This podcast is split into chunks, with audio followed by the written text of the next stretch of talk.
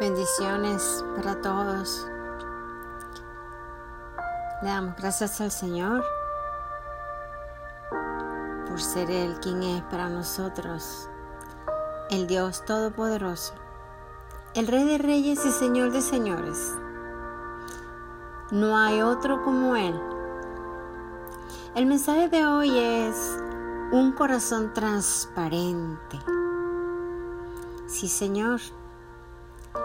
Así que la palabra que la raíz de todos los males está en el corazón del ser humano. Sí, porque del corazón salen las buenas intenciones y las malas intenciones.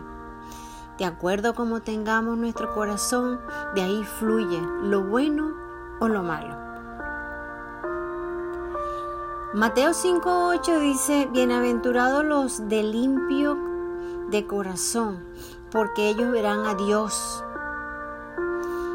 Salmo 51.10 dice, crea en mí, oh Dios, un corazón limpio y renueva un espíritu dentro de mí.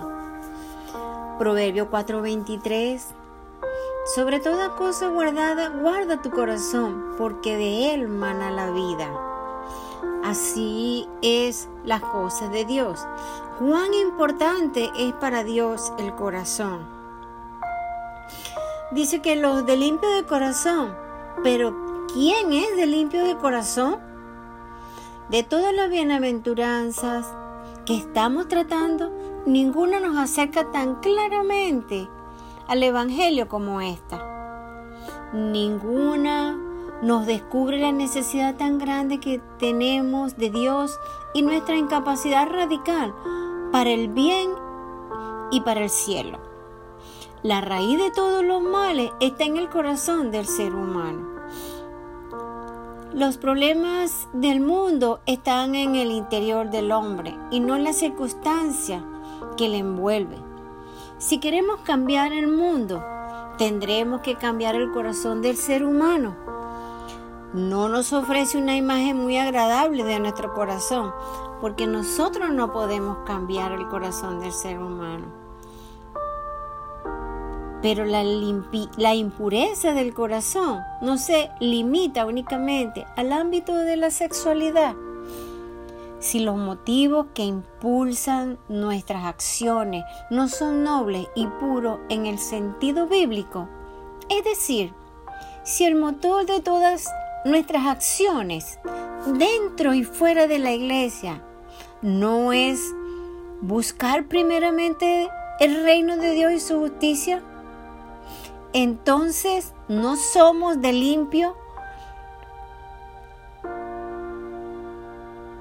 de corazón? Claro que sí, somos de limpio de corazón porque buscamos el reino. La impureza del corazón se pone también de manifiesto allí, donde se cultiva la doblez espiritual. Un corazón limpio la evidencia de que somos limpios de corazón es que podemos ver a Dios, pues la visión de Dios comienza precisamente con el descubrimiento de nuestra miseria interior y de la santidad divina. Y entonces empezamos a ver a Dios no en la naturaleza ni dentro de nosotros mismos, sino en el único lugar donde la gracia divina nos lo muestra en Cristo Jesús. Pero si bueno es ver a Dios después de todo lo que ha pasado, de cuando pasan las tormentas, de cuando pasan los problemas, cuando nos recuperamos de todas las dolencias, de las enfermedades, etcétera, etcétera. Más bueno todavía es ver a Dios mientras que dura el sufrimiento y la aflicción. Más bueno es poder decir en medio de nuestro problema, aquí está el Señor. Gloria a Dios. Las cosas de nuestro Padre son perfectas. En el Salmo 119 es el salmo más largo que tiene la Biblia. Si alguno de ustedes lo han leído, se podrán dar cuenta que es largo. pero es el salmo donde más habla del corazón. Creo que se nombra el corazón más de 14 veces. Si no lo han leído, yo los invito a que lean.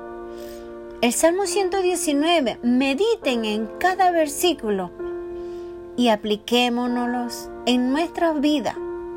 Y si albergamos cosas en nuestro corazón, por favor, postrémonos en la presencia del Señor y arranquemos todo lo que hay dentro de nuestro corazón que a Dios no le agrada. Uno de los, uno de los versículos del Salmo 119 es el 10. Con todo mi corazón te he buscado. No me dejes desviarme de tus mandamientos. ¡Wow! ¡Qué tremendo, Dios mío! Una belleza. Proverbio 3, 1, 2 dice, Hijo mío, no te olvides de mi ley y tu corazón guarde mis mandamientos por largura de días y años de vida y paz te aumentará. Wow, cuando guardamos el corazón, tenemos un corazón para el Señor, el Señor nos bendice cada día. Es lo que tenemos que guardar, porque de ahí sale la bendición de nuestro Padre. El Salmo 119, 34, 36 dice, dame entendimiento y guardaré tu ley y la cumpliré de todo corazón. Guíame por la senda de tus mandamientos, porque en ella tengo mi voluntad. Inclina mi corazón y tus testimonios y no a la avaricia.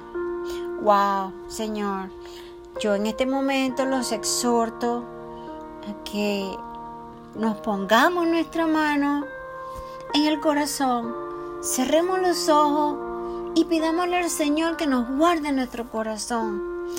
Demos la llave a Dios de nuestro corazón. Y si hay algo malo que nos perturba, alguna palabra, algo que nos ofende, por favor, saquemos eso de nuestro corazón. No permitamos que nuestro corazón se ensucie.